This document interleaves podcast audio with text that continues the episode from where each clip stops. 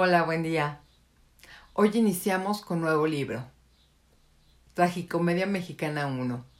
Es parte de la, de la, trilogía del mismo nombre, escrito por José Agustín. La narrativa de José Agustín es muy, muy divertida en esta trilogía. Nuestro capítulo 1, La Transición, 1940-1946. Aquí viene el huevos de oro. En 1940, Diego Rivera y Frida Kahlo se casaron por segunda vez y México pisaba la cola del tigre. Se vivía una intensa agitación. Las medidas revolucionarias de Lázaro Cárdenas, entre paréntesis, reforma agraria, fortalecimiento de obreros, educación socialista y expropiación petrolera, beneficiaron al pueblo, pero también despertaron una activa oposición de terratenientes, patrones, la iglesia y por parte de la clase media de las ciudades. Todas las fuerzas identificaron a Cárdenas como un peligro comunista y se defendieron atacando. Las inversiones se contrajeron, se fugaron capitales y se desató una fiebre especulativa de terrenos urbanos que en 1940 aumentaron de valor hasta en 200%. Los ricos también se lanzaron a comprar lujosos autos importados y los Packards, Lincolns y Cadillacs circulaban las calles pavimentadas o no de las ciudades mexicanas. Las grandes compañías extranjeras, por su parte, contribuyeron al desorden económico al retirar su dinero de los bancos mexicanos, y estos de plano dejaron de conceder préstamos. Para no variar, el gobierno siguió sobregirándose y por tanto imprimió billetes con energía. Los aumentos de precio, especialmente en básicos, ahondaron la carestía y acabaron de exasperar a toda la población, pues nadie se reponía aún de los efectos de la expropiación petrolera y se, presenciaba, procurando no preocuparse demasiado, de la gran guerra que tenía lugar en Europa, África y Asia. El rechazo a Cárdenas benefició a dos caudillos militares, Joaquín Amaro, radical de derecha, y el moderado Juan Andreu Almazán, ex huertista hombre de negocios y de mando de tropas, quien en enero de 1940 constituyó el Partido Revolucionario de Unificación Nacional, entre paréntesis PRUN. Amaro no se quedó atrás y armó la Federación de Agrupaciones Revolucionarias, Revolucionarias Oposicionistas, entre paréntesis FARO. Los dos flamantes disidentes del sistema anunciaron sus candidaturas a la presidencia de la República y Almazán con mayor cautela, se anunciaron en contra de la educación socialista, de los ejidos de la Confederación de Trabajadores de México, conocida como la CTM, la izquierda, la expropiación petrolera y la antidemocrática, antidemocracia del partido oficial. Ambos se, ambos se proponían restablecer la confianza de los inversionistas y rectificar los errores cometidos. Sin embargo, al poco rato fue claro que Almazán aventajaba con mucho a Amaro. La enorme fuerza que cobraba la derecha fue determinante para que el presidente Cárdenas eligiera sucesor, pues entre sus reformas el sistema no se incluía la voluntad de democratización, sino más bien la consideración, la consolidación de los poderes impresionantes de la presidencia. En el Partido de la Revolución Mexicana, PRM, eran visibles dos campañas vigorosas que buscaban la candidatura oficial a la grande. Una de ellas, la del general Francisco J. Mújica, secretario de Comunicaciones, representaba la oportunidad y ampliación de las reformas revolucionarias y era la opción natural de la izquierda. Cárdenas sabía que si se inclinaba por Mújica, como muy posiblemente lo deseaba, las derechas se exacerbarían en su contra y la situación podría resultar inmanejable. Por lo tanto, eligió la otra precandidatura existente, la del general Manuel Ávila Camacho, secretario de Guerra y Marina, quien había logrado ubicarse en el centro y resultaba un elemento neutro que podía unificar la gran diversidad de intereses que hervían en el PRM además de que se le quitaría banderas a la oposición sin abdicar a los principios de la Revolución Mexicana. Usted será el presidente de la República. Se dice que Lázaro Cárdenas informó a Ávila Camacho. Y si alguno recibe una tarjeta o carta mía, no le haga caso. Será porque me vi obligado a darla. Lázaro Cárdenas utilizó todo el aparatoso peso de su, de su investidura en favor de su elegido. Lo juntó con Vicente Lombardo Toledano, el viejo lobo de Marx, secretario general de la entonces muy poderosa CTM, y logró que el insigne maestro de alto oportunismo apoyara a Ávila Camacho. Pues sabía que escoger, sentenció Lombardo, no al hombre que más ofreciera al movimiento obrero, sino al que garantizara la unidad del pueblo mexicano y su sector revolucionario. Con esto, el general Mújica empezó a decirle adiós a sus ambiciones presidenciales. La Confederación Nacional Campesina, CNC, el siempre débil y manipulable sector campesino, también satisfizo los deseos del presidente y apoyó la candidatura de Ávila Camacho. Lo mismo ocurrió con la mayoría, la mayoría, voy de nuevo, lo mismo ocurrió con la mayoritaria cantidad de militares, el sector más conflictivo del partido, y de gobernadores, liderados por el joven y afanoso mandatario de Veracruz, Miguel Alemán, quien fue nombrado secretario general del Comité Pro Ávila Camacho, por lo cual aseguraba prácticamente su viaje en el próximo gabinete. Ya con toda esta fuerza detrás, Ávila Camacho subió el volumen conservador de su campaña y no se cansaba de sugerir que llevaría a cabo las rectificaciones que se exigían. Por el lado de la oposición, Joaquín Amaro vio que tenía escasas posibilidades de ganar y gruñendo se retiró del juego electoral. También se había registrado la candidatura de Rafael Sánchez Tapia, quien se lanzó por su lado, pero jamás tuvo la menor fuerza. El Partido Acción Nacional, PAN, apenas había sido fundado en 1939 por Manuel Gómez Morín y no presentó candidato a la presidencia, pero apoyó a Andrew Almazán. Por tanto, todas las expectativas estaban puestas en Manuel Ávila Camacho, que contaba con el aplastante apoyo del gobierno, y en Juan Andrew Almazán, cuya ola verde crecía y crecía en las ciudades y obtenía el apoyo de mucha gente. La campaña de Almazán pronto se convirtió en una verdadera amenaza y el gobierno y el PRM hundieron una despiadada guerra sucia contra los almazanistas. En varias ciudades, como Monterrey, Puebla, Pachuca, por ejemplo, las autoridades locales reprimieron duramente a la oposición y hubo numerosos muertos y heridos. En muchas otras partes de la República se obstaculizaba y hostilizaba sistemáticamente toda actividad pro almazán. Todas estas circunstancias fueron enrareciendo ominosamente la atmósfera política del país. El presidente Cárdenas había prometido que las elecciones serían limpísimas y que habría un respeto absoluto por el voto popular. Pero Almazán no cesaba de repetir que el gobierno y el PRM llevarían a cabo un fraude de proporciones tan descomunales y groseras que sin duda brotaría la insurrección nacional en defensa del voto. El general Almazán había planeado, para cuando esto ocurriera, formar su propio Congreso almazanista, asiento de los poderes legítimamente electos, que calificaría las elecciones, los nombraría presidente electo y elegiría un presidente sustituto. Almazán saldría a Estados Unidos y dirigiría la revuelta, llamaría a huelga general y coordinaría los grupos armados que tomarían las ciudades. Las tensiones se hallaban al límite el 7 de julio. El detonador de los conflictos era una disposición de la más pura naturaleza surrealista, mediante la cual las casillas electorales se instalaban con un empleado de las autoridades y los primeros cinco ciudadanos que se presentaran. Por supuesto, todos querían ser los primeros en llegar. Tanto el PRM como el PRUN formaron brigadas de choque fuertemente pertrechadas. La CTM había prometido mil trabajadores para hacer vigilancia electoral, pero a última hora los obreros desobedecieron a sus líderes y las brigadas de la CTM nunca aparecieron. Esto permitió que muchas casillas fueran ocupadas por almazanistas. Manuel Ávila Camacho se topó con la desagradable sorpresa de que todos los funcionarios de la casilla donde votó mostraban fotos de almazán en las solapas.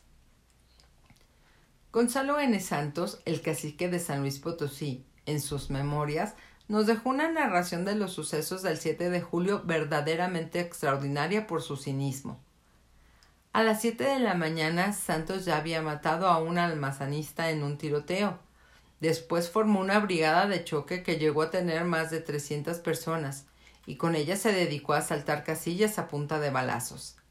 La gente acudía a votar en grandes cantidades, y al menos en las ciudades lo hacía abrumadoramente a favor de Almazán y los candidatos del PRON. Pero poco al poco rato llegaban las brigadas del Comité Pro Ávila Camacho y a balazos hacían huir a votantes y representantes de casillas. Tumbaban las mesas, rompían las urnas y se tiroteaban con los almazanistas, que eran muchos y estaban en todas partes. El presidente Cárdenas, acompañado por el subsecretario de Gobernación, Agustín Arroyo, daba vueltas en su coche para ver la votación y constató que la casilla por en donde debía votar él estaba bien custodiada en manos almazanistas. Por teléfono, Arroyo, Arroyo urgió a las brigadas a que intervinieran y el presidente pudiese votar en condiciones adecuadas. El grupo de choque pronto respondió al llamado. Desde varias cuadras alrededor de la casilla había tiradores en balcones y azoteas, y a todos ellos fueron abatiendo las huestes avilacamachistas, gracias a, a las ráfagas irrebatibles de las ametralladoras Thompson con las que se abrían paso. Ríndanse, hijos de la chingada, que aquí viene el huevos de oro, gritó el general Miguel Z. Martínez, quien después sería jefe de la policía capitalina alemanista. Los defensores capitularon y la previa cañoniza en la cabeza. A ver, los defensores capitularon y previa cañoniza en la cabeza se fueron uno por uno. Rápido, cabrones, al que se detenga lo cazamos como venado.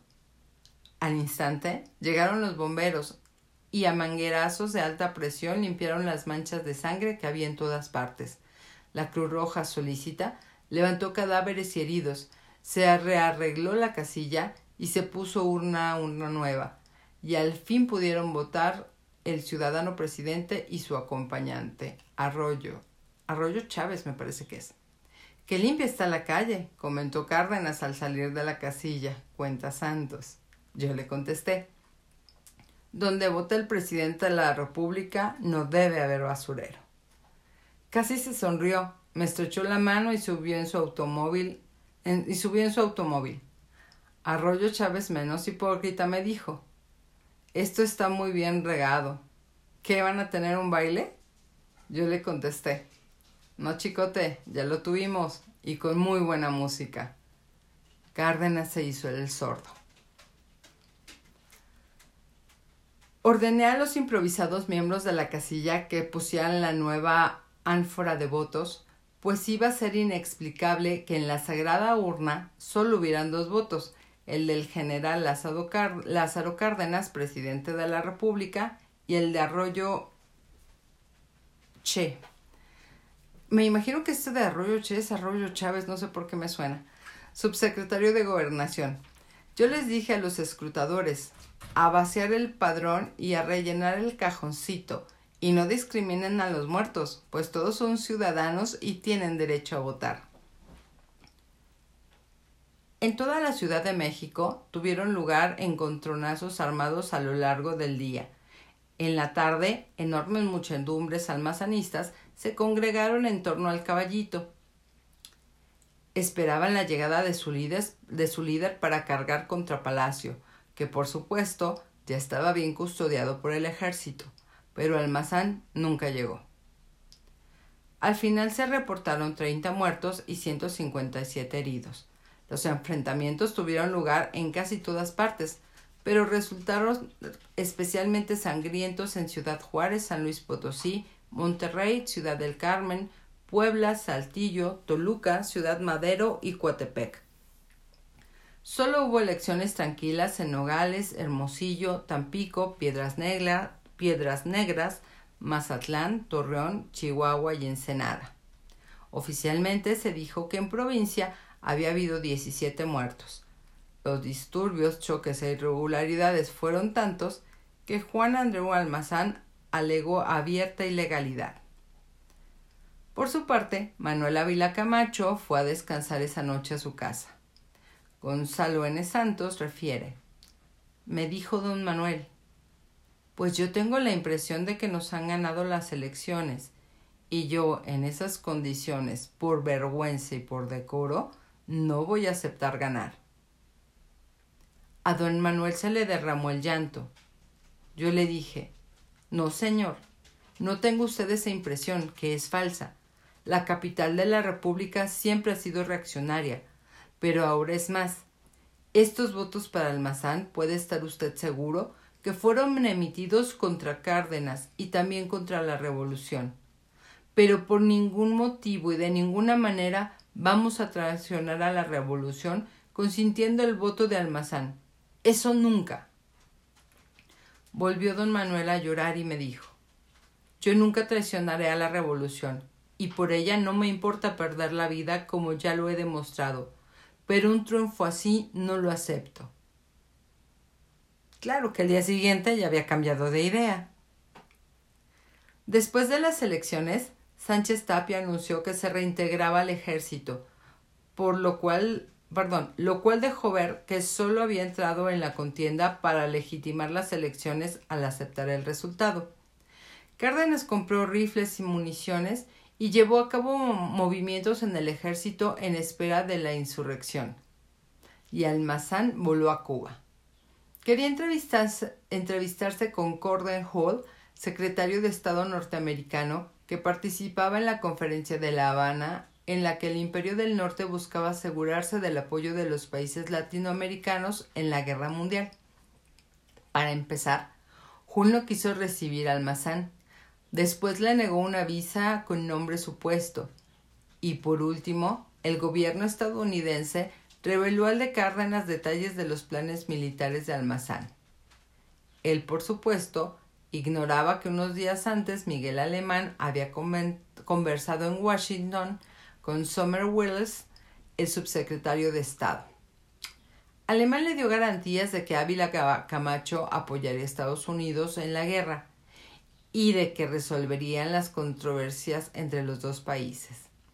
Estados Unidos, por tanto, consintió en enviar al vicepresidente Henry Wallace para que se fortaleciera la maltrecha legitimidad de la transmisión de poderes. No obstante, si la delegación de México en la conferencia de La Habana no colaboraba con la de Estados Unidos, a manos almazanistas podría llegar información confidencial reveladora de que las elecciones habían sido una farsa trágica. El 15 de agosto, el colegio electoral, controlado por, por completo por el PRM, ya había calificado las elecciones y dio la presidencia a Ávila Camacho con dos millones y medio de votos. Se dedicó una última broma siniestra a Almazán al reconocerle quince mil votos. Las quejas del fraude electoral se oyeron por todas partes, ya que la prensa y la radio apoyaban a Almazán. Solo el popular, izquierdista y el nacional oficial respaldaban al gobierno.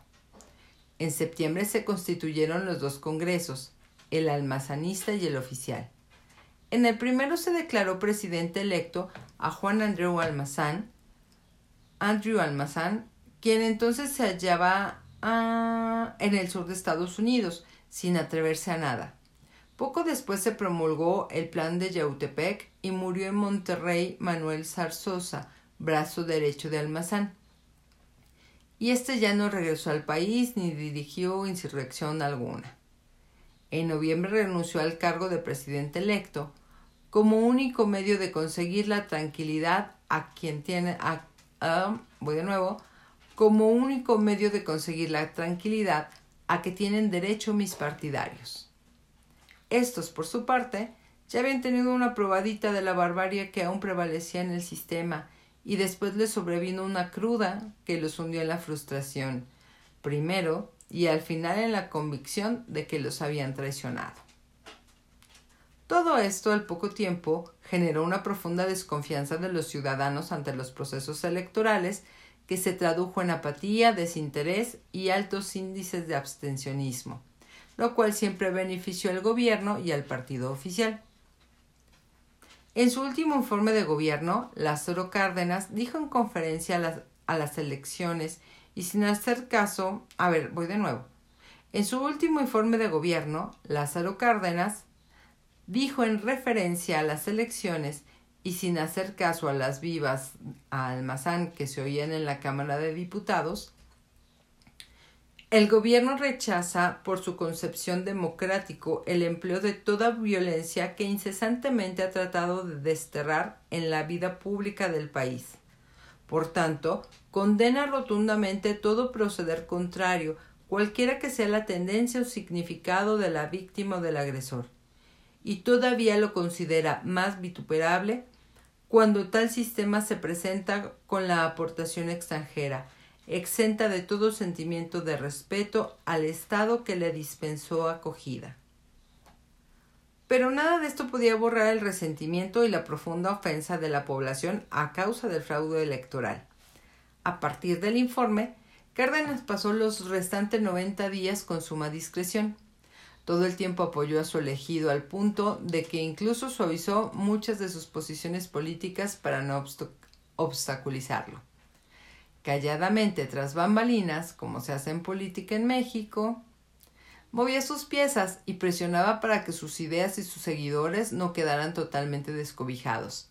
Tenía esperanzas de que la siguiente administración se guiara bajo el segundo plan sexenal que había preparado sus mejores cuadros.